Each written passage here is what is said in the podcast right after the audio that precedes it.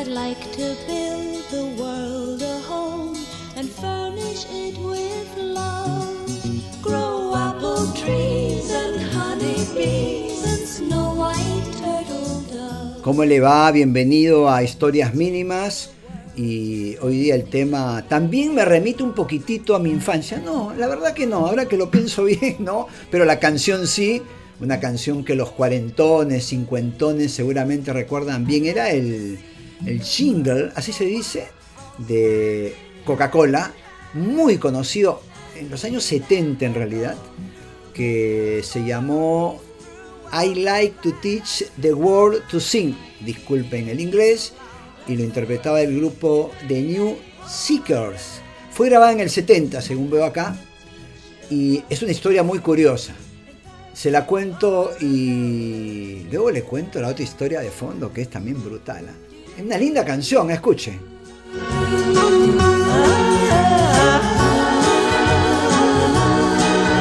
Dicen que un grupo de expertos, de marqueteros, de gente que trabajaba en Coca-Cola estaban en el aeropuerto Shannon en Irlanda y parece que se demoraba el vuelo y la situación se complicó tanto que ellos estaban amargos y, y se fueron y volvieron a su hotel porque al día siguiente iban a viajar y cuando volvieron estos creativos que estaban furiosos por el retraso vieron a que la gente estaba bromeando, charlando, eh, hablando, conversando, y uno escribió en una servilleta, I like to buy the world a Coke. Me gustaría comprarle una Coca-Cola al mundo. Claro, ellos vivían eh, y, pensaban ¿no?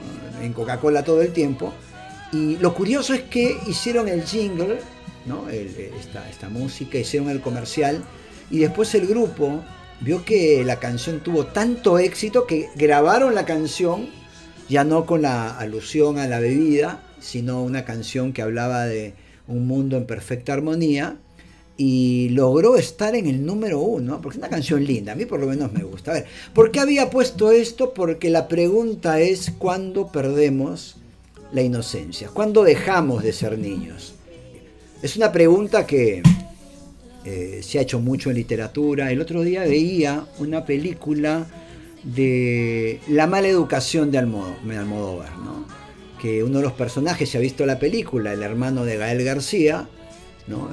tiene una iniciación sexual con un cura, además muy, muy este, forzada, un abuso típico en la España franquista, y en el mundo en realidad, y en todos los tiempos, desgraciadamente, y, en un momento dice el chico, y ahí se acabó mi infancia. ¿Cuándo se acabó la infancia? ¿Cuándo se acaba la infancia? ¿Usted tiene idea de eso? ¿Cuándo se volvió adulto? Eh, había una frase antigua. Estos tiempos ya no, en donde se decía que el chico se había puesto los pantalones largos, ¿no? Cuando tú dejabas los pantalones cortos y te ponías los largos, dejabas de ser niño, ¿no? En el caso de las mujeres es más fácil identificarlo, no es la, la menstruación, la primera vez que le llega la menstruación. Dicho sea de paso, hace años hice un programa de radio con micrófono abierto, con intervención de la gente sobre la menstruación. Es uno de esos trabajos ¿no? que, que, te dan, lo hacía, me acuerdo, con, dos amigos, y nos dijeron, bueno, tenemos horario de 11 de la noche a 1. Y bueno, hagamos un, un programa de sexo. ¿no? Y hablemos de sexo. Y claro, nosotros hablábamos de sexo a partir de estudios, a partir de la literatura, a partir de, situaciones que investigábamos, pero no éramos expertos, ¿no? Pero sí abríamos el micrófono para que la gente hable del tema. Y me acuerdo ver que hicimos uno sobre menstruación con mucho cuidado porque hay muchos tabúes de de la menstruación. Me acuerdo mucho de la rama dorada de este, Fraser, en donde habla de este tabú, ¿no? Y claro, y recuerdo que hablaban, eh, hablaron padres, me acuerdo que habló un actor muy conocido, que nos contó que cuando su hija tuvo la primera menstruación le regaló, le llevó un ramo de flores y hablaba, había gente y chicas que decían, ¿no? La primera vez mi papá me hizo un regalo, claro, porque es un momento que pasan prácticamente de niña a mujer, ¿no? En la mujer digo, es más fácil identificar ese momento. En el hombre no, porque el hombre como que no tiene algo que lo defina físicamente, tal vez cuando te sale un poquito de bozo, ¿no? un poquito, un bigotito, pienso en Bengolea, un, un bigotito, ¿no? pero no, no a todos le pasa eso, ¿no? Como en el caso de las mujeres, todas tienen menstruación, entonces como que hay un punto. En el caso de los hombres, tú puedes tener 40 años y no te sale un pelo en la cara ni loco. Entonces, como que en el hombre es más, más complicado. Y eso ha llevado, por lo menos en tiempos antiguos, a que los padres o los tíos llevaran a, o algún amigo mayor, llevaran a sus hijos al prostíbulo. Ese era el inicio sexual. Terrible, era el momento donde tú dejabas de ser niño y te convertías en, en padre. No fue mi caso, no fue mi caso. Yo nunca fui iniciado sexualmente en un prostíbulo. Fue peor, porque yo creo que es terrible eso del prostíbulo. No se lo voy a contar. Pero yo recuerdo sí amigos que tenían hermanos mayores que decían que lo los habían llevado a debutar sexualmente. Y eso era como que el punto que te convertía en hombre, ¿no? Habías dejado de ser niño y te convertías en hombre, ¿no? Recuerdo mucho un amigo, no voy a decir nombres, pues no, pero había un chico del barrio, de mi grupo básico, que un día vino, nos dijo, mi hermano me va a llevar a debutar. Y algunos teníamos esa sensación entre envidia, pero miedo, ¿no?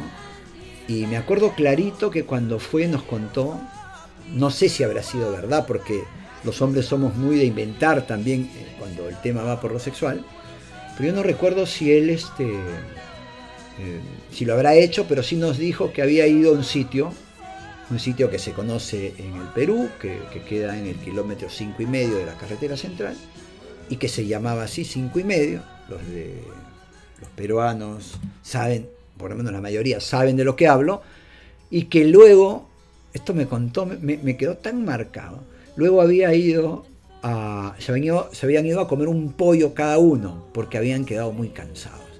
Y yo decía, wow, lo que es el sexo. Yo tendría pues 13, 14 años, igual dos años después tuve un hijo. Este, wow, decía, pero eso es una, una batalla campal.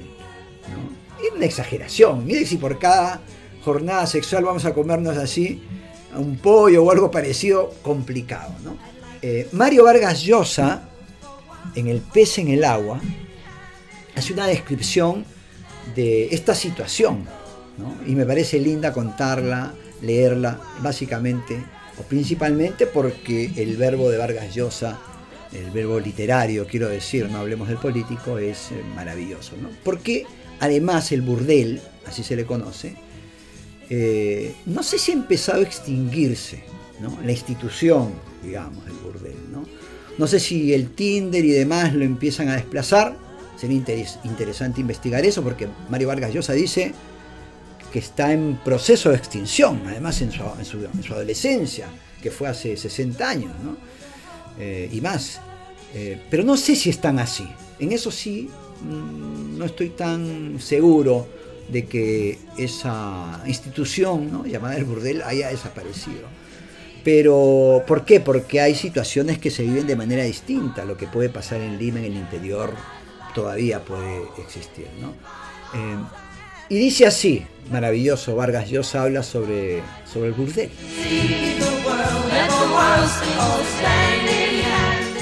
Mi generación vivió el canto del cisne del burdel enterró a esa institución que iría extinguiéndose a medida que las costumbres sexuales se distendían.